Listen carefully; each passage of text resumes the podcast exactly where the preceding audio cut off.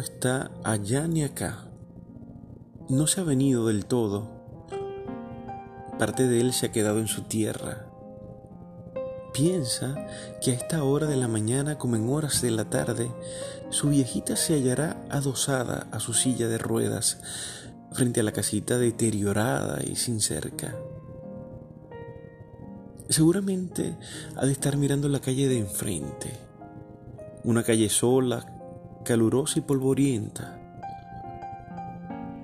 Recuerda que el aire de allá es pesado y pesa por el salitre, pesa por la carga de quienes no se arriesgaron y pesa por el recuerdo de quienes se atrevieron y se fueron. Sí, Doña Lupe se halla sembrada en su silla de ruedas.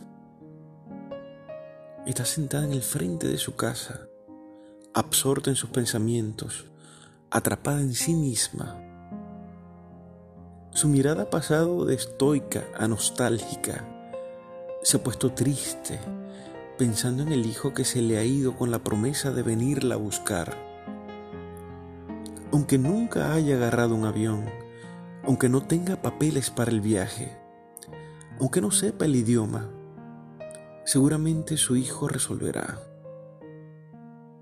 Ya su cuerpo no da para más. Tiene setenta y tantos años y parece como si tuviera algo más de noventa. Sus cabellos blancos y deslucidos, su piel cuarteada, sus párpados caídos, y su mirada profunda denotan que está prestada o que está de pasada. Doña Lupe no tuvo hijos, tuvo marido, pero hijos no. Crió hijos de otros que sintió como suyos. Montserrat, que dejó la casa cuando alcanzó la mayoría de edad, y Benito, que se fue a la capital a hacerse profesional y ahora ha conseguido una beca y se le ha ido más lejos.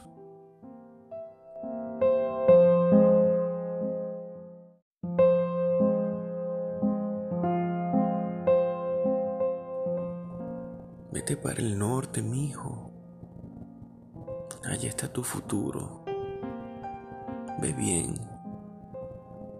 Ve sin tristezas.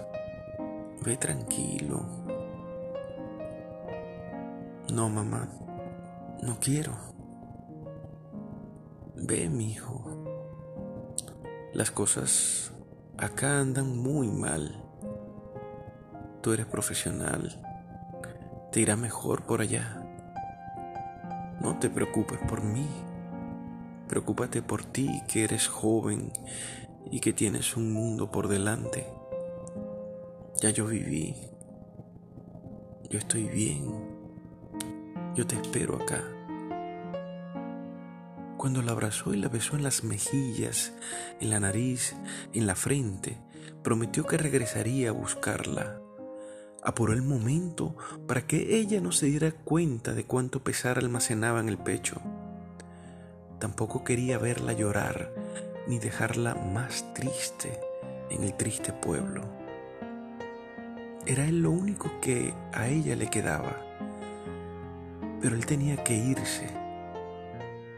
No quiso darse vuelta.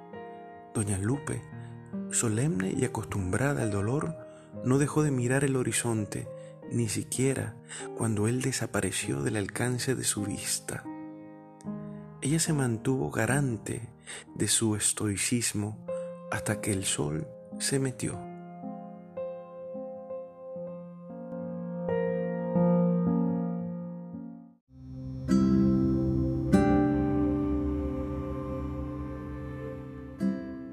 Fragmento del cuento Doña Lupe y el Carmen, de mi autoría.